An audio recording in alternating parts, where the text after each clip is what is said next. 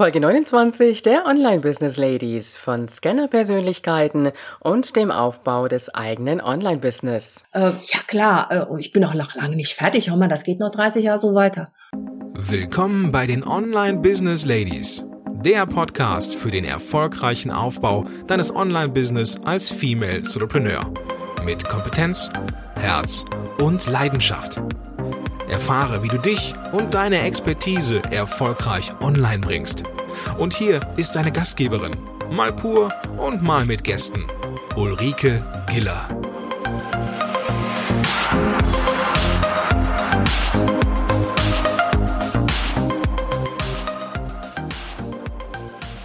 Hallo Online Business Ladies, schön, dass du heute wieder da bist und äh, heute ist wieder unser Interviewtag. Mein heutiger Gast ist von Natur aus eine Possibilistin. Sie denkt in Möglichkeiten und sieht Chancen. Ihre Klienten schätzen die Kombination ihrer beruflichen und privaten Kompetenzen. Und sie liebt bunte Zebras. da werden wir aber später zu kommen. Das wird sie uns noch erklären. Herzlich willkommen, Anne Heinze von der Open Mind Akademie. Hallo, herzlich willkommen. Freue mich, dass ich da bin. Ich freue mich, dass du da bist, Anne. Wie geht es dir? Gut, alles wunderbar, alles prima. Ein schöner Tag. Und ähm, übrigens gibt's ja keine schlechten Tage. Ne? Das ist auch das possibilistische Denken. Die, die Sylter oder diese ganzen Nordlichter, die sagen, dass ja, es gibt kein schlechtes Wetter, es gibt nur schlechte Kleidung. Ne? Ganz genau. Ist immer so die Einstellungssache. Ne? Wir kennen das ja so mit dem vollen Glas und dem leeren Glas. Ja, wie sehen wir es? Und ich glaube, du bist ein Mensch, du bist ein absolut positiver, ne? Du bist ähm, sehr kreativer Mensch, du bist auch ein bisschen Familienmensch, würde ich sagen. Ja, klar. Erzähl uns einfach mal so ein bisschen was von der privaten Anne, das würde ich schon mal so ein bisschen kennenlernen. Also du hast ja total recht. Ich bin ein wirklicher Familienmensch. Jetzt nicht gluckig im Sinne von so, so eine Helikoptermutter, das war ich nie. Im Gegenteil. Äh, aber für mich äh, kam Familie immer an allererster Stelle. Und ähm, ich glaube auch die die ähm, Berufstätigkeit, die ich habe, das war einfach nur, dass ich meine fünf Kinder dann irgendwann gegen Klienten ausgetauscht habe, dass meine, dass meine Kinder einfach alle groß waren. Aber ich wollte noch weiter viele Kinder haben. Und dann habe ich gedacht, na, kein Problem, es gibt ja noch Klienten. Gut. Ja, ansonsten bist du sehr, sehr aktiv. Du bist 30 Mal umgezogen, habe ich gelesen. Da habe ich nur gedacht, boah. 26 Mal, ja. Also ich am Samstag habe ich schon wieder eine Besichtigung. Das heißt aber auch, dass du im Grunde genommen Mensch bist, der sich immer sehr schnell auch auf Neues einstellen kann, auch sehr, sehr flexibel ist. Naja, also man wächst mit den Aufgaben. Ähm, ich bin ganz sicher, also wenn ich jetzt so gestrickt wäre wie, wie ähm, bei mir in der Verwandtschaft gibt es Menschen, die wohnen seit 20 Jahren in der gleichen Wohnung, ja. Wenn die vor einem Umzug stehen, dann bricht für die eine Welt zusammen. Und es ist tatsächlich so, dass sie dann ähm, echte Belastung empfinden und sich gestresst fühlen oder sowas. Ich habe das jetzt so oft gemacht, dass das routiniert von, von, der, von der Hand geht, ja. Und ähm, das ist eine Erfahrung, die ich in allen anderen Bereichen auch gemacht habe. Es ist ja nicht nur umziehen. Ähm, du weißt erst, was du alles kannst, wenn du es tust. Und die meisten meisten Menschen unterschätzen ihre eigenen Fähigkeiten und Kräfte ähm, und ähm, merken erst dann, wie, wie viel sie können, wenn sie sich dran machen. Mhm. Und das ist für dich, sag ich mal, auch so ein Prozess gewesen. Du bist ja sehr, sehr früh schon deinen eigenen Weg gegangen. Dein mhm. erstes Kind hattest du schon mit 19 mhm. und hast dann erstmal als Model gearbeitet. Was ich ganz mhm. faszinierend finde, ist ja so der Traum eines jeden Mädels, so auf die Bühne als Model zu arbeiten. War das für dich so eine Traumerfüllung? Überhaupt nicht. Hör mal, wenn du hirnloses Zeug machen willst und als Kleiderständer durch die Gegend rennen, dann werd Model, ja.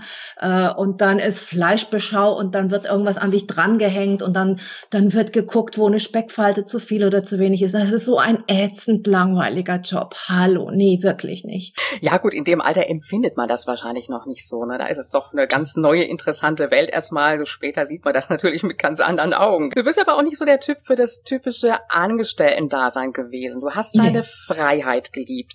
Und ich habe mal so ein bisschen recherchiert, mal abgesehen davon, dass du viele, viele Interessen und auch Ausbildung hast. Du hast eine Ausbildung Ausbildung als Gesprächs- und Atemtherapeutin gemacht, als Heilpraktikerin, Schwerpunkt Psychotherapie, mhm. Sterbebegleiterin, Personal- und Business Coach und bis Kommunikationstrainerin. Da kann mhm. ich an der Stelle nur sagen, wow. Ja, also ich bin ja auch ein paar Jahre älter, ne? Da kommt schon was zusammen. Ne?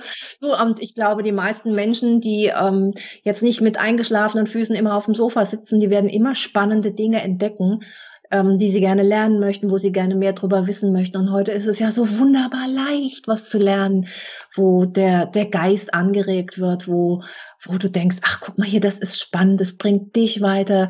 Du hast ähm, das Gefühl, da ist wirklich auch eine Persönlichkeitsentwicklung dadurch angestoßen. Und solche Dinge habe ich immer gesucht. Und es war noch nicht mal gesucht. Ist ganz komisch. Mir ist es, ich glaube fast, das Leben hat mir ganz oft so einen roten Teppich ausgerollt und ich musste nur noch drüber gehen.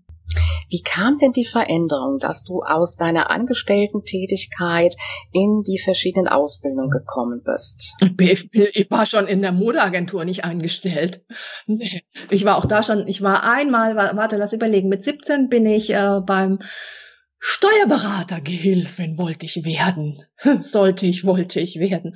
Und da habe ich dann nach einem halben Jahr gekündigt wegen Langweile. Dann bin ich Reitlehrerin geworden. Das habe ich dann gemacht, bis ich schwanger wurde. Nein, eigentlich sogar bis zur Planung der Schwangerschaft. Ja, genau. Und dann habe ich schon aufgehört. Und dann habe ich ein paar Jahre später nochmal ähm, das war aber schon nach der Modeagentur, ähm, habe ich eine Anstellung gehabt beim Hessischen Rundfunk zur Organisatorin für Fortbildung und, und Weiterbildungsseminare. Und auch dort habe ich wegen Langeweile gekündigt in der Probezeit. Ab nach der Probezeit. Ähm, das ist einfach, weißt du, wenn du, wenn du Befehlsempfänger bist von oder auch mit Kollegen zusammenarbeitest, wo du das Gefühl hast, die haben den, den eingebauten Bremsklotz an den Füßen. Äh, und damals musste ich mir wirklich anhören von einer Kollegin, mach mal ein bisschen langsamer, sonst fallen wir so auf. Das heißt, heute kannst du dein Businessleben so leben, wie du es möchtest, in deinem ganz persönlichen Tempo. Und das ist mit mhm. Sicherheit ein richtiges Power-Tempo. Ja, ist ganz komisch, ne? Ähm, ich werde das oft gefragt, wo nimmst du die Kraft her, was, wo hast du die Energie her und wie viele Stunden arbeitest du eigentlich, um alles das zu produzieren, was du produzierst. Ich bin einfach wahnsinnig effektiv. Ähm, und wenn mich was interessiert, auch unheimlich schnell. Und ich kann in relativ sehr kurzer Zeit ein, ein Wissen aneignen, was andere beruflich so, was sie, wo sie ein paar Jahre zu brauchen. Und wenn ich so Gespräche habe, ob das jetzt ich habe mal Angebote gekriegt für Webdesign oder für Grafikdesign und dann habe ich die Gespräche oder auch Marketingberatung, ja, habe ich die Gespräche mit denen und dann stelle ich denen ein paar Fragen und merke, shit, ich weiß mehr als die. Ja, äh, die Website zum Beispiel zu machen und welche welche WordPress-Dinger man da braucht und Plugins und und äh, diese ganzen Geschichten, die man da, das weiß ich besser als die allermeisten Menschen, die die das wirklich beruflich anbieten und mir dann auch noch ähm, Kostenvoranschläge dafür gemacht haben, wo ich den Kopf geschüttelt habe. Du, das hast du nicht maßlos schwierig, ähm, wie heißt es, programmiert. Das ist ein Plugin, da machst du Klick rein, aktivieren und Feierabend. Das wollten die mir als großes Ding da verkaufen. Ja, so Sachen habe ich erlebt. Und weil ich immer gerne wüsste, mit wem ich etwas zu tun habe, mache ich mich immer erstmal über ein Thema schlau und ähm, dann, dann fange ich an, mit, mit den Menschen darüber zu reden und dann merke ich oft, ach ja, die, die können sich da wirklich, kennen sich da wirklich aus, mit denen kann ich arbeiten oder eher nicht. Mhm. Also durch deine ganzen Ausbildungen zieht sich ja auch so der rote Faden, dieses Arbeiten mit Menschen. Das ist etwas, mhm. das dir mit Sicherheit immer sehr, sehr wichtig gewesen ist. Ja. Jetzt hast genau. du dich ja spezialisiert, ich habe sie eben schon mal so ein bisschen angesprochen, auf bunte Zebras. Erklär uns doch mal, was das ist. Ah, das ist, hört sich immer so witzig an. Es ist ein ganz einfaches Bild, was eigentlich ähm, entstanden ist durch die Arbeit mit meinen Klienten und ich mir irgendwann überlegt habe, ich komme gleich drauf, was das für Klienten sind, aber ich habe mir irgendwann überlegt, was ist denn die Gemeinsamkeit, die die alle haben? Und äh, das war, dass sie sich ausgestoßen, einsam, nicht erkannt und nicht gesehen fühlen. In ihrer besonderen Art. Und die besondere Art, das ist eben die Art dieser Klienten. Das sind die Hochbegabten, das sind die Vielbegabten, das sind die hochsensiblen und hochsensitiven Menschen. Und ähm, so entstand das Bild des bunten Zebras in einer Herde von Haflingern. Wenn du dir vorstellst, da sitzt so ein, ein Zebrafohlen, nimm es einmal als Kind in einer Herde von Haflingern. Das Zebra ist, ist bunt gestreift und die Haflinger sind braun und die begucken das natürlich immer sehr argwöhnisch und misstrauisch. Das Zebra fühlt sich nicht zu Hause, nicht angenommen, denkt, es ist adoptiert und ein Außenseiter wird gemobbt, gehänselt und all das, ja. Das ist eine, das ist eine Erfahrung, die äh, 99 Prozent meiner Klienten machen, wenn sie äh, in einer Sozialisierung groß geworden sind, wo es mit Hochbegabung und Hochsensibilität äh, ein totales Fremdwort war. Jetzt haben wir ja diese Begrifflichkeiten hochbegabt, hochsensibel und vielbegabte. Das sind ja die Scanner-Typen. Oh, die Hochbegabung, da wird so definiert, das sind primär die kognitive, kognitiven Begabungen, also logisches Denken, strategisches Denken, äh, mathematisches Denken, äh, Wissen, äh, Wortschatz, Sprache und Bild, äh, räumliches Denken ähm, zu Hochbegabung gezählt wird. Es gibt aber noch sehr, sehr, sehr viel mehr Begabungsformen, die auch beschrieben und auch wissenschaftlich erfasst sind, wie zum Beispiel ähm, kreative Intelligenz, wie zum Beispiel kinesthetische Intelligenz, ähm, intrapersonelle, interpersonelle Intelligenz, alles alte Hüte. Ähm, ist also von Howard Gardner in einem Buch in den 80er Jahren beschrieben worden. Das heißt Abschied vom IQ multiple Intelligenzen. Und das sind lauter Intelligenzformen, die die vielbegabten eben haben. Meist nicht eine oder zwei, sondern drei, vier oder fünf und die sie auch sehr kreativ ausleben können. Die sind sprachbegabt, die sind, ähm, die sind äh, darstellend ganz toll, die äh, können schreiben, sie ähm, sind chronisch neugierig, die haben oft einen breiten, ähm, breiten Erfahrungsschatz und oft sieht es so aus, als würden die Dinge gar nicht zusammengehören. Scanner heißt, oder der Begriff ist entstanden dadurch, dass ganz viele Begriffe scannen. Ja, also die tauchen irgendwo ein und sagen, ach ja, guck mal hier, das ist ja spannend. Hm, also bei mir zum Beispiel Stepptanz. Stepptanz habe ich anderthalb Jahre Stepptanz gemacht, dann konnte ich das ziemlich gut und habe gedacht, naja, um richtig gut zu werden, müsste ich jetzt richtig viel arbeiten. Aber nee, wenn ich das tue, ich wollte doch eigentlich lieber noch Tango. Hm, also habe ich Tango dann gemacht, ja. Und, und so kommst du vom Hundertsten ins Tausendste und machst dies eine Hobby oder eine andere Sportart oder spielst dieses Instrument und jenes Instrument. Das ist jetzt im Freizeitbereich alles überhaupt kein Thema. Wenn du aber in den Businessbereich reingehst und hast dann so einen Menschen, der sich nicht entscheiden kann, zum Beispiel, welche Berufe er ausübt, was seine Berufung ist. Was ist denn die Tätigkeit, die ihn längerfristig auch ähm, wirklich ähm, bei der Stange hält und nicht, es gibt ja Menschen, die haben so, eine, so einen Lebenslauf, der immer ein Jahr, zwei Jahre gemacht, dann sind die gegangen, weil sie einfach gesagt haben, boah, da kann ich bleiben, ich langweile mich schon wieder. Die Hochbegabung, es gibt wirklich Menschen, die sind nach den klassischen Intelligenztests, die ja sowieso relativ redundant sind, äh, sind die nicht äh, hochbegabt, aber sehr viel begabt. Oder ganz viele Menschen, die zum Beispiel Legastheniker sind. Ähm, eigentlich ist es ein Talentmerkmal, die sind oft in ganz anderen Bereichen sehr, sehr begabt. Ähm, die aber eben nicht mit einem Hochbegabungstest, wo man dann Mitglied bei Mensa werden kann, etc., ähm, abgebildet werden können. Also musikalische Intelligenz gibt's da nicht. Ja, ja, das heißt, sie haben ja teilweise auch Talente, die gar nicht entdeckt und auch gar nicht gefördert richtig. werden im Endeffekt. Ja, ne? absolut richtig, ja. Würdest du dich selber als Scanner-Typen bezeichnen? Ja, ganz sicher. Also ganz sicher. Also wenn, wenn ich mir überlege, nein, du hast ja schon alles so hübsch aus, aufgezählt da hast du vieles noch nicht ge, äh, genannt. Äh, ja klar, äh, ich bin auch noch lange nicht fertig. Hör mal, das geht noch 30 Jahre so weiter. Hm, das ist doch auch ganz gut. Ne? ist das etwas Typisches, wo du sagen würdest, das trifft auf viele Frauen zu? Oder kann man das gar nicht so sagen? Sind es auch Nein. Männer, die davon betroffen sind? Beides gleichermaßen, ja. Das ist definitiv nicht geschlechtsspezifisch. Die Art des Umgangs ist oft sehr geschlechtsspezifisch. Das ist aber ähm, übrigens identisch mit der Hochbegabung auch. Frauen machen sich dann gerne klein und eher unsichtbar während die Männer sich tschakka tschakka auf der Brust trommelnd sagen, hey, ich bin ja so begabt. ja. Äh, und die Frauen haben ja doch eher, ah, egal übrigens in welchem Alter, ich dachte ja immer, das würde besser werden, wenn sie jünger sind, ist aber nicht der Fall. Die neigen schon dazu, sich eher bescheiden und zurückgezogen zu verhalten, um ja nicht aufzufallen, weil sie ja immer so beim Sozialisieren sind und ähm, es ist schon etwas dann einsamer, wenn man so sichtbar ist und die Leute dann sagen, spinnt die, was macht die denn alles? Und äh, Freunde äh, fragen sich dann schon mal eher, äh, ob man nicht ein bisschen anstrengend ist und all solche Sachen, ja. Ja, das sind ja häufig auch so die Aussagen aus der Kindheit, ne? Schuster, bleib bei deinen Leisten, bleib in deiner Sicherheit, unvernünftig ja. jetzt alles hinzuwerfen. In welchem Alter kommen die Frauen so zu dir, wo sie sagen, ich möchte einfach eine Veränderung haben, ich habe einen Wunsch, ich möchte was anderes machen? Mhm.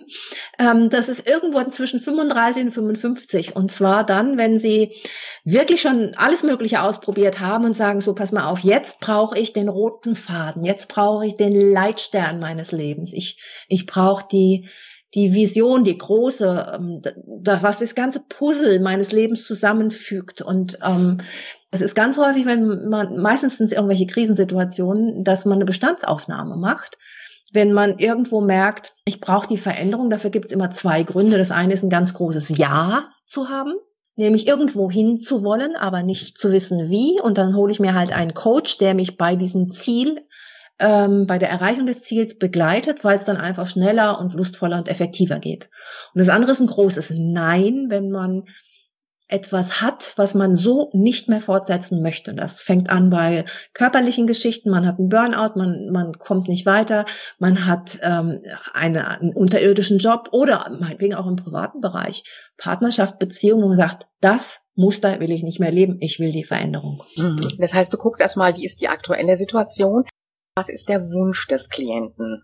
Ja, also es, liegt ja am, am Klienten, ähm, wie er wie er seine Ziele beschreibt. Ich bohre dann immer gerne mal nach, ob es vielleicht dahinter noch ein zweites oder ein drittes Ziel gibt, was vielleicht äh, sich erstmal, ich sag mal, maskiert hat. Äh, wenn manchmal gibt es ja wirklich Themen, die möchte man selber noch nicht mal so gerne anschauen, ja. Und ähm, dann gucke ich dann immer und dann zeigt sich, um was es wirklich geht. Und dann packen wir das an. Mhm. Ist das für viele so ein großer Aha-Moment, der dann entsteht? Oder sagen dir mhm. manche auch, ich habe es ja im Grunde genommen schon geahnt, dass das mein Weg sein könnte? Beides.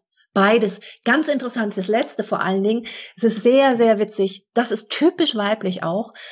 Das ist nämlich dann der Fall, wenn die eigentlich die ganze Zeit gewusst haben, was in ihnen schlummert, aber sich nicht getraut haben.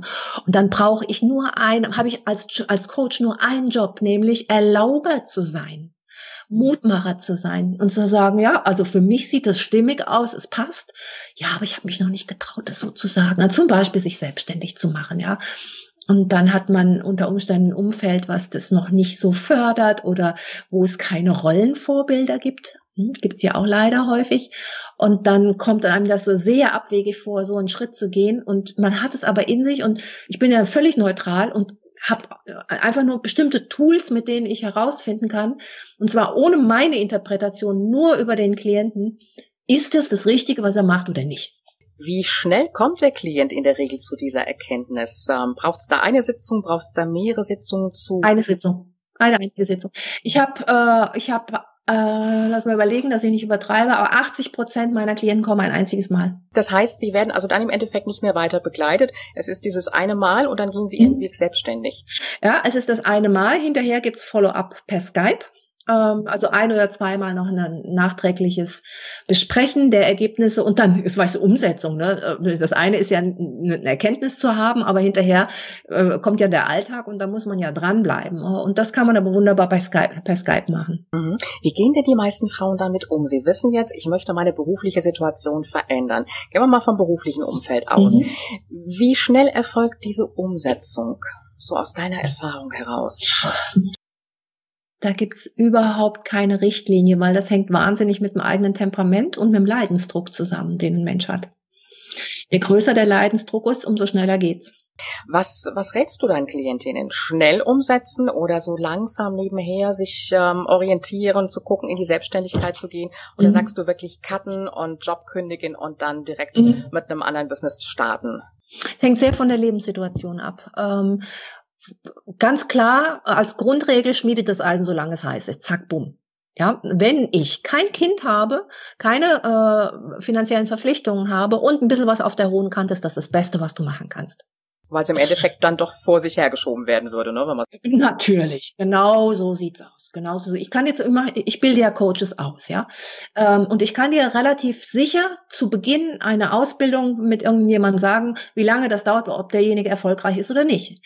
Wenn derjenige einen Mann hat oder eine Frau hat, die das Geld nach Hause bringt und die haben ein Dach über dem Kopf, das ist schon abbezahlt, dann dauert das viel, viel länger, als wenn es eine alleinerziehende Mutter ist, die gucken muss, dass sie ihre, äh, ihre Kinder ähm, satt kriegt, die Miete über bezahlt, das Dach über dem Kopf bezahlt und ihre Selbstständigkeit aufbaut. Die ist wahnsinnig schnell erfolgreich. Mhm, ja, dann ist dieser Druck im Hintergrund im Grunde ja. genommen eine ganz gute Sache, um in die Umsetzung zu kommen. Ja, aber es gibt tatsächlich wirklich, es gibt Menschen, die fangen dann an, so darunter zu leiden, dass sie keine Sicherheit haben, dass ich da immer sehr vorsichtig bin, es zu empfehlen. Das hängt extrem von der, von der Persönlichkeit ab.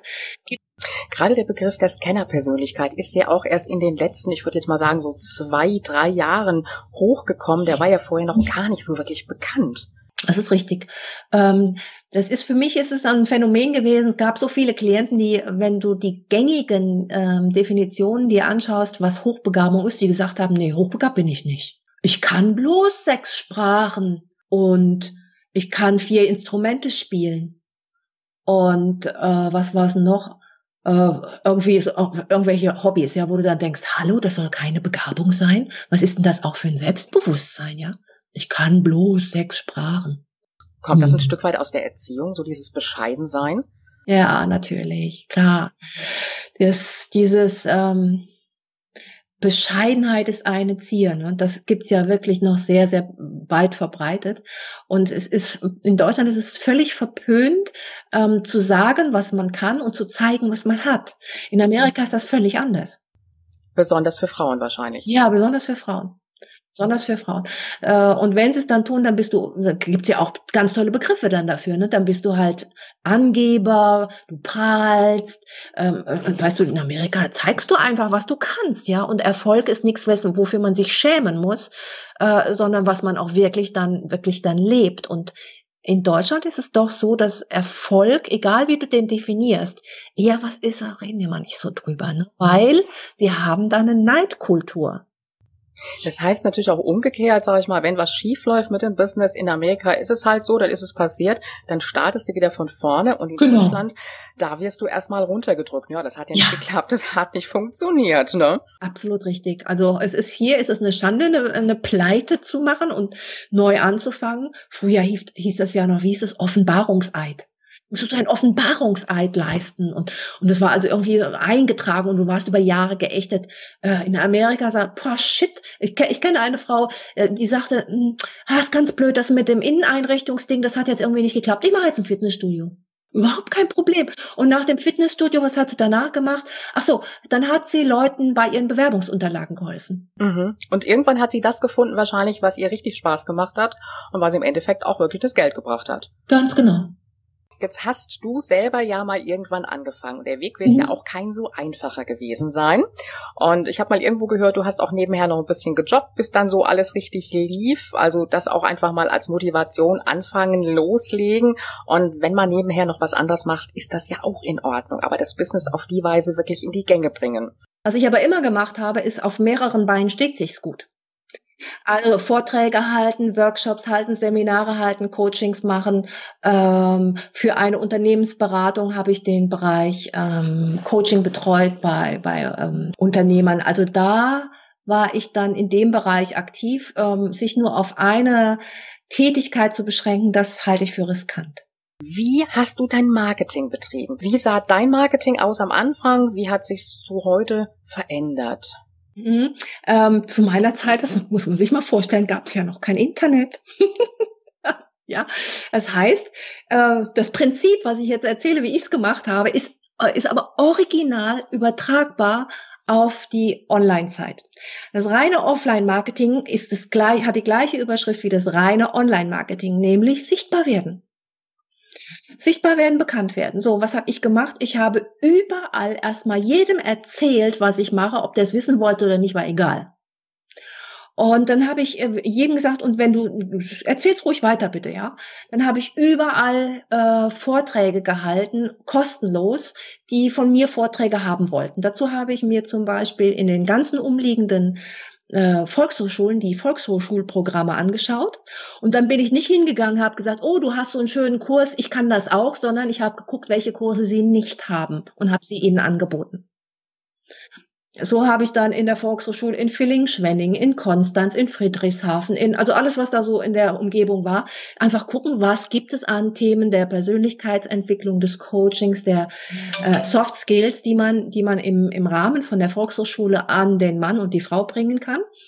Und diese Kurse habe ich gemacht, da verdienst du kein Geld. Das sind 25 Euro in der Stunde als Coach, als, als Trainer bei der Volkshochschule. Aber die Volkshochschulhefte waren 40.000 Mal in jedem Haushalt verteilt. Das war billige Werbung, ne? Das war die billigste Werbung, die es gab. Und bei meinen, meinen Kursen stand dann immer unten drunter www.mentorcoaching.de und von der Anne Heinze ein Foto dazu. Was glaubst du, wie gerne ich Volkshochschulkurse gegeben habe? Das glaube ich. Hast du auch Printwerbung gemacht in, in Zeitschriften? Überhaupt nicht. Nie, äh, nicht ein einziges Mal. Nein. Ähm, ich habe am Anfang noch eine Sache gemacht, die war sehr gewagt, aber auch sehr effektiv. Ich habe in Konstanz einen Stadtbus bekleben lassen mit Mentor-Coaching, alles, was Frauen stark macht. Und ein Foto von mir, so Schulter mit Brust, ungefähr einmal ein Meter groß, an den Seiten und hinten. was hat's dir gebracht? Sehr viel. Also es sind tatsächlich Leute hinter mir, äh, hinter Bus hergefahren, die riefen dann an, kann ich einen Termin haben? Ich fahre gerade hinter ihrem Bus her. Ja, jetzt auch schon ein bisschen länger her. Ich weiß gar nicht, was du was heute kosten würde. War wahrscheinlich damals doch noch relativ günstig zu bekommen. Es war sehr, sehr, sehr teuer. Aber es war, es war definitiv etwas, wo es gab dann niemanden in Konstanz, der mich nicht kannte. Äh, für die Kinder war es extrem peinlich, weil der wurde auch manchmal als Schulbus eingesetzt und sie fanden das entsetzlich. Ja. Die, die, die Lehrer haben sie darauf angesprochen, ey, das ist das nicht deine Mutter da? So, mm, ja. Und, äh, und das war ein Jahr lang. Ich habe ein Jahr lang fahren lassen. Und das war wirklich eine sehr effektive Geschichte, weil ähm, ich war dann wirklich, wenn ich, wenn ich über den Marktplatz, Marktstätte gegangen bin, wurde ich, wurde ich angesprochen oder angeguckt und das war einfach gut. Mhm.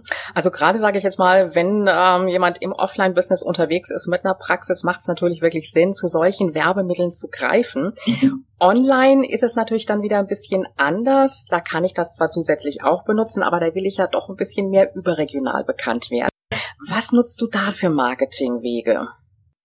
Also für mich ist primär wichtig, äh, eine super gute Web Website zu haben und super tollen Content zu liefern für die Zielgruppe, die du ansprechen willst.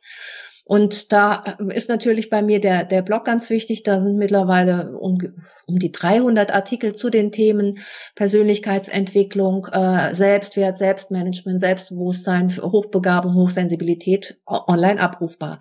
Dadurch bist du auch bei Google gut findbar über die Google-Suche, dann bist du ja auch mit Sicherheit in Facebook unterwegs. Genau, die Social-Media-Aktivität, also nur Facebook. Äh, Twitter ist bei mir automatisiert. Das ist, äh, wenn ich bei Facebook was veröffentliche, erscheint es automatisch bei Twitter. Also ich gucke mir das nicht an. 140 Zeichen sind für mich Quatschtante einfach zu wenig.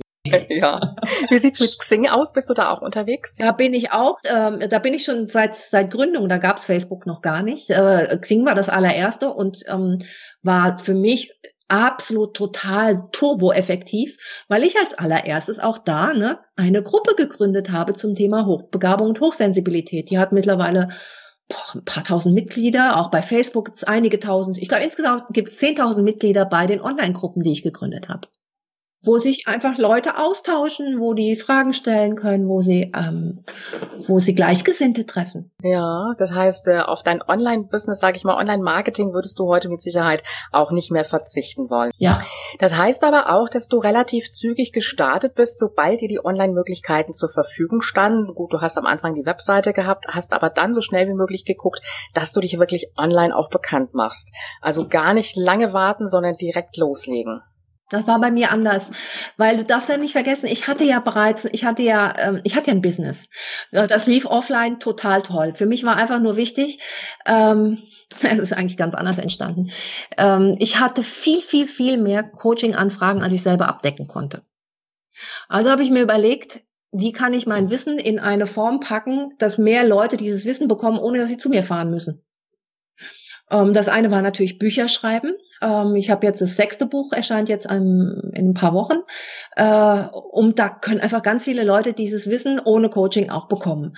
Das nächste war dann die, ähm, die Artikel im Blog entsprechend zu haben, dass sie einfach mehr Informationen kriegen und weniger dieses, weißt du, das bunte Zebra Alleinsein Gefühl und danach habe ich überhaupt erst gemerkt, ach guck mal hier, deswegen kamen dann plötzlich Klienten aus. Pff, ich, ich habe aus China, aus, aus, aus Neuseeland, aus Österreich, Schweiz, überall, ja. Also völlig egal, ähm, wie weit die Entfernung ist, dann wollen sie auch zu demjenigen, äh, wo sie diese Information hergekriegt haben.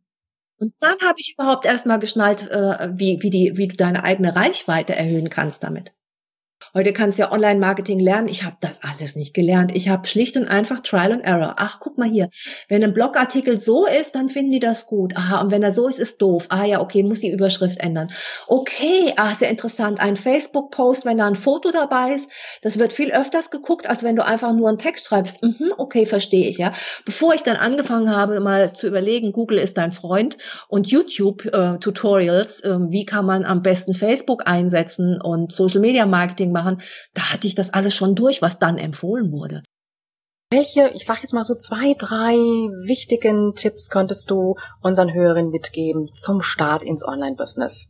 Oder auch für die, die schon unterwegs sind? Naja, also fürs Online-Business, da bin ich ja ein bisschen dann kritisch Mensch. Ähm, es gibt ja wahnsinnig viele Leute heute, die hören das Wort Online-Business macht Ding Dong und das heißt, ich muss nichts tun, habe ortsunabhängig, sitze am Strand. Ich weiß auch nicht, wo sie dann ihr, ihre Internetverbindung her haben, habe mein, mein MacBook auf dem Schoß und äh, habe dazu ein Mojito in der Hand und dann läuft die Chose, weil das machen die Online-Marketer, bringen das immer so auf ihren Websites, ja. So, ja, wo ich, da kann ich sagen, Leute, Leute, Leute, ja. Ähm, nein, das Problem ist, dass alle, viele Menschen diese Vorstellung glauben, dass du aus dem Nichts etwas ähm, an den Mann bringen kannst, nur weil da jetzt online vorne dran steht. Meiner Meinung nach muss ein richtig guter Online-Marketing-Mensch im Offline-Business bereits erfolgreich sein, um dann auch erfolgreich zu sein. Es gibt ganz viele Menschen, die haben überhaupt kein Business, gar keins und sagen so, und jetzt will ich ein Online-Business zunächst mal ein eigenes, eine eigene Sicherheit im Tun haben, weil dann kannst du das auch wunderbar umsetzen und transportieren. Und jetzt kommt es, authentisch transportieren in die äh, ähm, Online-Welt. Weil es gibt, ihr gibt ja heute diese, diese Online-Gläubigkeit, du guckst dir an, wie andere das machen, dann mache ich das nach, setze mich irgendwie auch so ganz nett auf ein Sofa und halte mir eine Kamera ins Gesicht und, und dann erzähle ich was und das wird dann so funktionieren. Und das funktioniert eben nicht, wenn man nicht authentisch ist. Kommt natürlich immer ein bisschen auf das Thema drauf an. Ich sag mal, für einen Coach ist es mit Sicherheit wichtig, ganz viel Offline-Erfahrung auch zu haben. Es gibt natürlich auch Themen, wo man ganz klar sagen kann, da kann ich auch mit einem Online-Business starten, aber es funktioniert nicht einfach mal eben so. Man braucht seine Zeit. Hm, wenn du Vollzeit tätig sein kannst, also mit einem 40 bis 60 Stunden Job, was normale Selbstständige machen, dann dauert es ein Jahr. Jetzt hast du selber ja auch ein Buch geschrieben, was ja für dein Marketing oder Bücher, sind ja mehrere Bücher. Insgesamt sechs hast du eben gesagt und das mhm. siebte kommt jetzt äh, raus. Inwieweit haben die Bücher dir in Bezug auf dein Marketing, auf deine Sichtbarkeit geholfen? Ich bin von Verlagen angesprochen worden.